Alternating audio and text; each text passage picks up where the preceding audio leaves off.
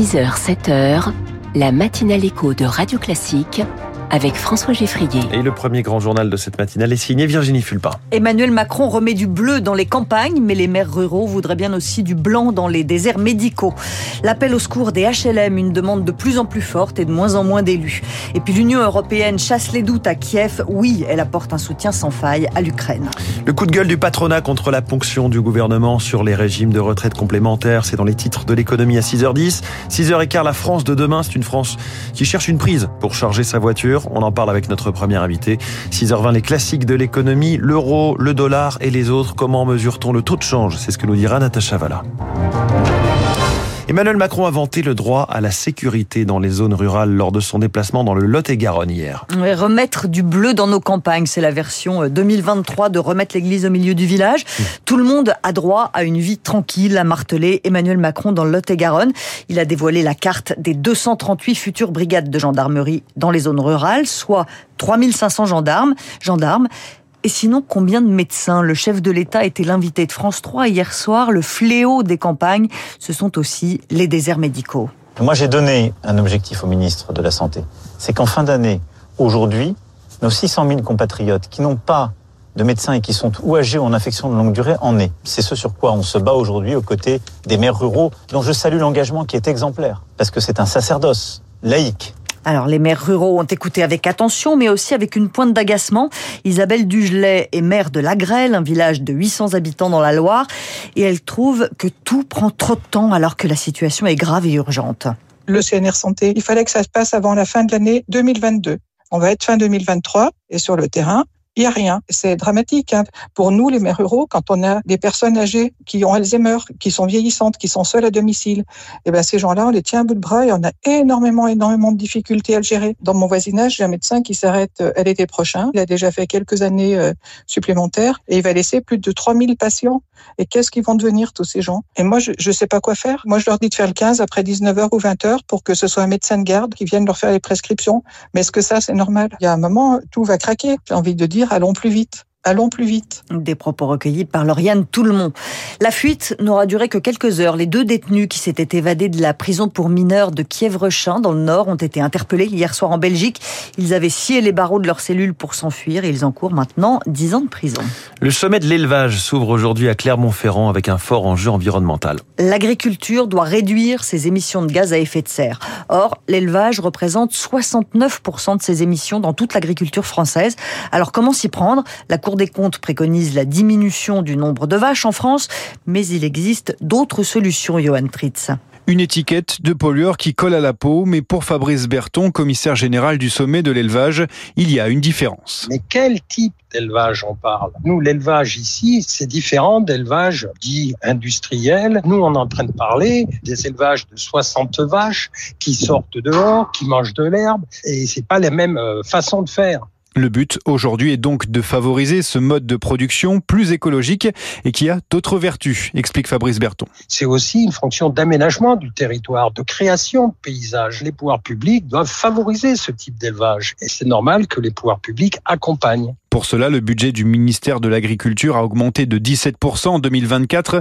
Un gouvernement qui était plutôt inactif ces dernières années, explique Aurélie Catalo, directrice du programme politiques agricoles et alimentaires à l'IDRI. Le gouvernement français est extrêmement frileux à organiser la transition de l'élevage, notamment parce que cette transition, elle passe par une baisse du nombre d'animaux, qui est un sujet extrêmement sensible. Et donc, il y a plutôt une attitude de laisser faire, de constat. Le ministre de l'Agriculture, Marc Fesneau, sera en déplacement au sommet aujourd'hui. Des échanges sont prévus avec différents acteurs pour parler de ce plan pour un élevage durable tant espéré. Dans la crise du logement, je voudrais l'appel au secours des HLM. En un an, le nombre de demandeurs de logements sociaux a augmenté de 7%. Et l'Union sociale pour l'habitat, qui tient son congrès à Nantes aujourd'hui, n'arrive pas à répondre aux demandes. Emmanuel Cos, sa présidente, parle de véritable urgence. Il faut faire du logement une priorité. Nous avons pour la première fois 2,4 euh, millions de ménages qui attendent un logement social. Moi, je suis extrêmement inquiète parce que euh, si on n'arrive pas à répondre à ces demandes, bah, évidemment, euh, on crée du désespoir. Depuis 2018, on assiste à une baisse des logements sociaux lancés chaque année. En quatre ans, on est passé de 110 000 logements lancés à moins de 90 000, je le crains, en 2023. Dans cette période-là, les moyens alloués au logement social ont été diminués. Les bailleurs sociaux ont vu une partie de leurs recettes prélevés par l'État pour alimenter le budget national. Quand personne ne dit que le logement est une priorité, bah, personne s'en occupe. Emmanuel Cos avec Eric Kioch. Pendant ce temps-là, les prix de l'immobilier continuent à chuter. La valeur des appartements a perdu plus de 4% au troisième trimestre sur un an. Pour les maisons, c'est 2%. La baisse des prix est particulièrement sensible en Ile-de-France. Radio Classique 6h05, les AESH, ceux qui accompagnent les élèves en situation de handicap dans l'éducation nationale, sont en grève. Ils dénoncent leurs conditions de travail. D'abord, ils ont des salaires très bas, 900 euros net pour les débutants. Ensuite, ils sont précaires, ils ne sont pas fonctionnaires mais contractuels. Le tout avec un travail difficile. Lucie est à ESH dans le Grand Est depuis 15 ans. On a modifié son prénom. Elle raconte sa fatigue professionnelle. C'est épuisant quand on travaille de 8 heures du matin jusqu'à 17 heures avec des élèves euh, autistes ou qui ont des troubles de comportement, qui sont hyperactifs, qu'il faut surveiller comme le lait sur le feu. Quand on a un enfant autiste non verbal, par exemple, il parle pas, on sait pas ce qu'il a, il fait des crises, il faut gérer la crise, des violences. Euh. Et là, concrètement, ça veut dire que les AESH euh, ont eu des lunettes cassées, des dents cassées, voire tombent parce qu'elles courent après un élève qui veut s'enfuir. Quelquefois aussi, quand c'est des élèves qui se découragent, on rentre chez soi, on a aussi cette souffrance émotionnelle pour eux, parce que on s'attache à eux. La souffrance euh, émotionnelle, elle est très forte sur ce métier. Lucie avec Anaeo. À peine sur le marché, déjà en rupture de stock, le Befortus, le traitement qui immunise les bébés contre la bronchiolite, n'est plus disponible dans les pharmacies. La France avait commandé 200 000 doses, une partie est maintenant réservée aux maternités. Pierre-Olivier Vario est le président du syndicat des pharmaciens d'officine et il essuie la colère des parents euh, face au manque. Il y a eu 200 euh, 000 doses de commandées et les doses à 100 mg ne peuvent plus être commandées depuis depuis vendredi. Il y en a plus du tout. Ce qu'il aurait fallu, c'est que la production suive. Maintenant, il faut qu'il y ait une production euh, qui soit plus soutenue pour qu'on puisse continuer d'alimenter. Là, on est en train de payer le fait que la France ne soit pas autonome en termes d'industrie de médicaments. Il va y avoir une autre vague de fabrication qui sera livrée dans quelques temps, mais je ne sais pas combien et je ne sais pas quand. On dépend d'autres pays et ces autres pays, ben, ils livreront la France quand ils auront. Oui. Pierre-Olivier Vario répondait à Nina Droff. Pour afficher le soutien de la France à l'Arménie, la ministre des Affaires étrangères Catherine Colonna se rend à Yerevan aujourd'hui, deux semaines après la victoire militaire de l'Azerbaïdjan au Haut-Karabakh et alors que les Arméniens continuent à fuir la région. Notre victoire face à la Russie dépend de la coopération entre l'Ukraine et l'Union européenne. Volodymyr Zelensky a appelé les pays européens à l'union sacrée. Le président ukrainien recevait les chefs de la diplomatie hier à Kiev. L'Europe réaffirme son soutien, même si des doutes commencent à apparaître chez certains occidentaux, Marc Tédé. L'Union européenne s'étendra bientôt de Lisbonne à Luhansk en Ukraine, espérait hier la chef de la diplomatie allemande Annalena Baerbock.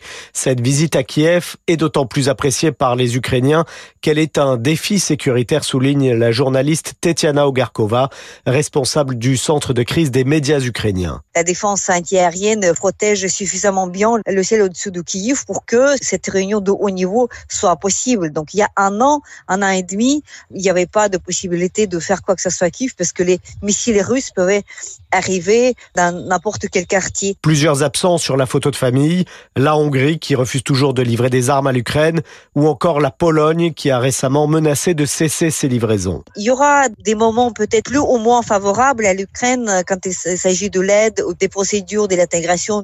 Il y a cette crainte, cette angoisse que ça peut s'affaiblir, mais globalement, l'Occident ne pourra pas laisser tomber l'Ukraine puisque ça va jouer contre toutes sociétés démocratiques. Ce n'est pas dans son intérêt. Cette réunion était aussi un message adressé à Moscou où le Kremlin prédisait hier une lassitude croissante des Occidentaux dans leur soutien à l'Ukraine. Et puis le stade Bollard de Lens aux couleurs de l'Europe, premier match européen à domicile depuis 21 ans pour les 100 et or. Ils reçoivent Arsenal à 21h en Ligue des Champions. Un match à guichet fermé. Il y aura beaucoup de supporters anglais hein, puisque Londres, Lens, ça va assez vite en Eurostar. C'est sûrement pour ça qu'on avait fait d'ailleurs le tunnel sur la Manche. C'était en prévision de, tous ces matchs qui allaient se passer à Bollard. Merci beaucoup. C'était le journal de 6 heures signé Virginie Fulpin. Occupez-vous de vos affaires. C'est un peu le message, si je traduis, de Patrick Martin, président du MEDEF, au gouvernement dans la gestion de l'assurance chômage et des retraites complémentaires. Une histoire de gros sous, évidemment. On en parle dans les titres de l'économie dans un instant. Puis on va brancher toute l'Europe pour la voiture électrique avec le directeur général de Charge Gourou, premier invité de cette matinale éco.